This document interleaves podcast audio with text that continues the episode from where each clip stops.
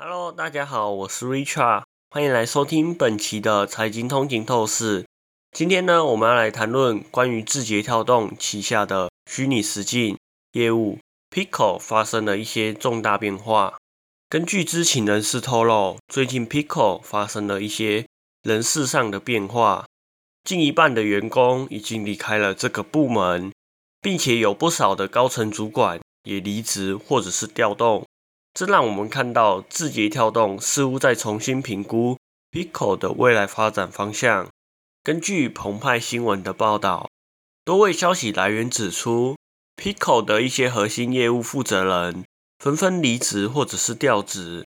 今年上半年，Pico 的副总裁任立峰实际上已经不再参与 Pico 的业务管理，虽然他名义上还在这个职位上。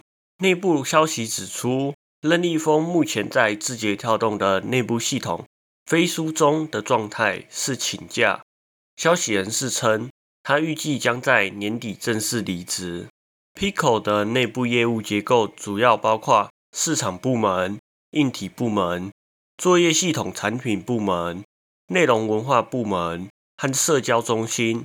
然而，这些部门中的不少员工都已经离职或者是被裁员。一位内部员工透露，市场部门的员工流失率约为总人数的三分之二。而技术部门的流失率略低一些。目前，Pico 的总体员工流失数量已经接近过去最多时的一半。那时，Pico 有超过两千名的员工。对于这一个情况，Pico 的相关负责人在周一发表声明，承诺将继续正常营运产品，同时加强在产品技术方面的投入。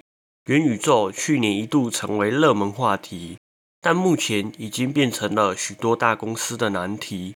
有消息指出，腾讯从今年八月开始重新组织了扩增实境团队，并计划代理 Meta 旗下的 VR 头戴式装置 Oculus Quest。这似乎参考了腾讯与任天堂的合作方式。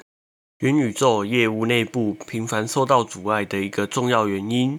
是因为过度投入资金。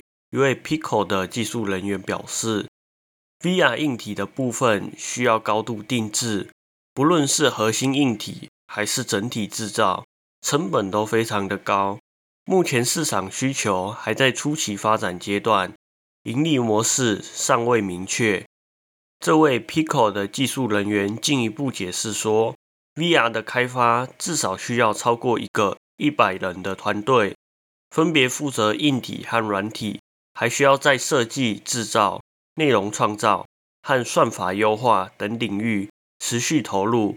如果没有足够的资金实力和强大的产品实力，长期的投入和耐心是必要的。总结一下，这些变化显示出 Pico 正在经历一个重要的转变，以应应虚拟实境领域的挑战和变化。感谢大家收听本期的财经通勤透视。